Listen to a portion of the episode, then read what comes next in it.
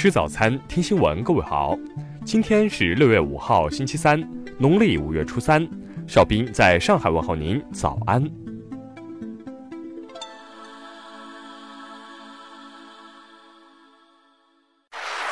首先来关注头条消息：人口普查查房，这是要开征房地产税吗？真相来了，第七次全国人口普查将在明年拉开帷幕。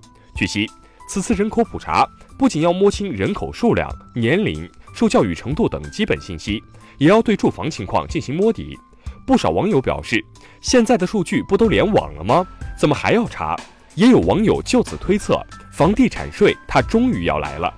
记者查阅资料发现，人口普查统计住房信息并非首次。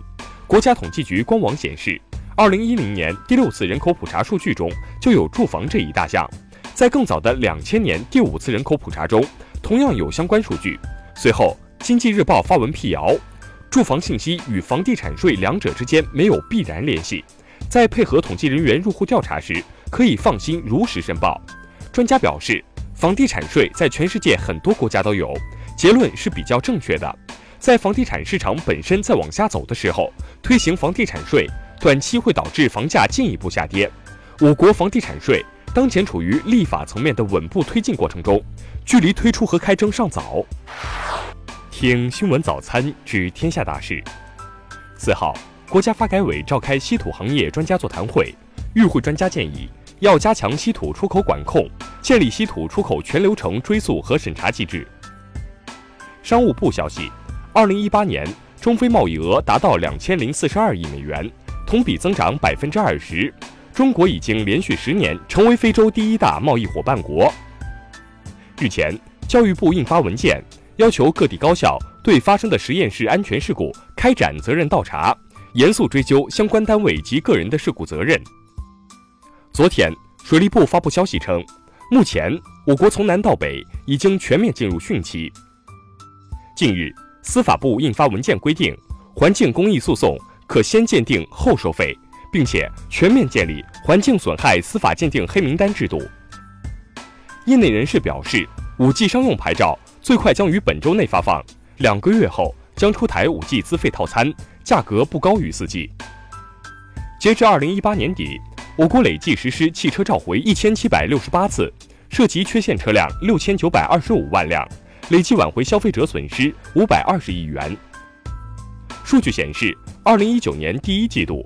中国公派赴美留学生拒签率高达百分之十三点五，去年全年仅为百分之三点二。下面来关注国际方面的消息。近日，美国海军惠特尼山号指挥舰已驶入波罗的海水域，将参加北约十八国联合军演。韩美计划八月举行联合演习，以验证韩军战时指挥能力。这将是一次韩国人担任总指挥的韩美演习。墨西哥经济部长三号表示。墨西哥正在评估如何应对美国的关税威胁，可能采取反制措施，但更希望说服美国以找到解决方案。伊朗外交部日前表示，发动针对中国的贸易战是美国为保住目前地位向别国施加非常规成本的做法。德黑兰谴责这种经济恐怖主义行径。布里吉特·比尔莱因三号在维也纳霍夫堡宫宣誓就职，成为奥地利史上首位女总理。近日，瑞典法院驳回了检察官关于逮捕维基解密创始人阿桑奇的请求。昨天，有报道称，美国或对谷歌、Facebook、苹果和亚马逊进行反垄断调查。美国科技巨头股价集体重挫，纳指收跌百分之一点六。日本国立癌症研究中心近日公布的问卷调查结果显示，日本单身人士中有百分之七十希望将来的结婚对象不吸烟。下面来关注社会民生方面的消息。近日，有网友反映，在肯德基买的炸鸡腿上发现多颗不明来源的白卵。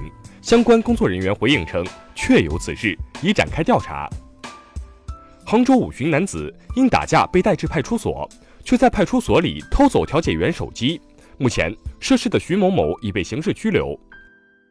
近日，广东江门某住宅因房主拒绝车掉头走红。大批网友前往掉头打卡。三号门前道路已划单行线，经逆行掉头。昨天，哈根达斯就孩子误食模型产品一事作出回应称，误食部分为可安全食用果仁，目前已与该顾客达成和解。四川一男子开两百万宝马，晚上却进村偷鸡鸭补贴油费，目前该男子因涉嫌盗窃已被警方刑拘。最后来关注文化体育方面的消息。四号，欧洲足联官方宣布，梅西在欧冠半决赛首回合对阵利物浦的比赛中打进的那粒任意球，当选本赛季欧冠最佳进球。四号下午，德甲法兰克福俱乐部官方宣布，二十一岁的塞尔维亚前锋卢卡约维奇正式转会西班牙豪门皇家马德里。近日，新西兰科学家在尼斯湖底提取 DNA 做测试，称。尼斯湖水怪或许真的存在过，测试的结果可能会在九月公之于众。据外媒报道，十一岁伊朗裔少女夏利法成为全球高智商人士新代表。她在英国门萨智商测验获得一百六十二的高分。以上就是今天新闻早餐的全部内容，请微信搜索 xwzc 零二幺，也就是新闻早餐拼音首字母再加数字零二幺。如果您觉得节目不错，请在下方拇指处为我们点赞。一日之计在于晨，新闻早餐不能少。咱们明天不见不散。